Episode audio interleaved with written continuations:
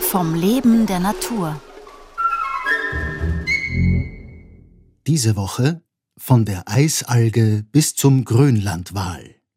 Die Meeresbiologin Bettina Riedel spricht über den arktischen Ozean. Heute Narwal und Belugawal.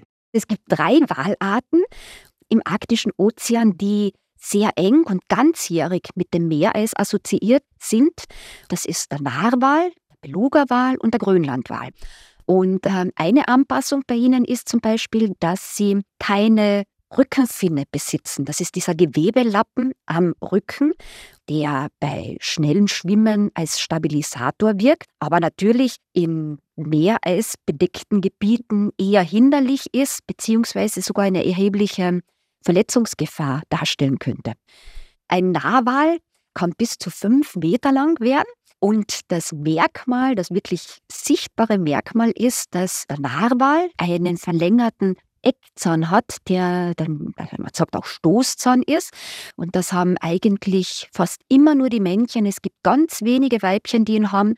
Und ähm, dieser Stoßzahn ist meistens immer aus dem linken Eckzahn im Oberkiefer der da durchbricht und sich verlängert. Wahrscheinlich aus heutiger Sicht ein wichtiges unter Anführungszeichen Sinnesorgan. Man hat ja länger darüber gerätselt, was kann dieser Stoßzahn? Ist der nicht eher hinderlich? Ist der vielleicht dazu da, um Beute aufzuspießen oder um die Eisdecke zu durchbrechen?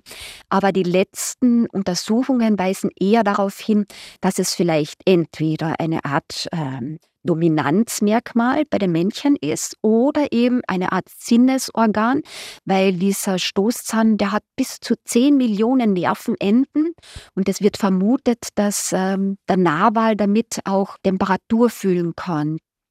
Der Beluga-Wal den kennt man sofort, weil es ist der einzige weiße Wal, den es auf der Erde gibt. Wenn er zur Welt kommt, sind die meisten Beluga-Wale noch eher gräulich, manchmal sogar rosa, vielleicht rosa Färbung. Und erst wenn sie älter werden, nehmen sie so eine fast schneeweiße Färbung an. Außerdem hat er eine, man sagt Melone auf der Stirn, das ist so eine runde Wölbung, die zur Echolokation dient, genau. Der Beluga wird auch von Seeleuten als Kanarienvogel des Ozeans genannt, weil er ist sehr vokalisierungsfreudig und er hat eines der komplexesten Lautsysteme unter den Walen und sein Gesang wird auch Oberwasser gehört und deswegen haben ihn die Seeleute, die das gehört haben, auch eben als Kanarienvogel bezeichnet.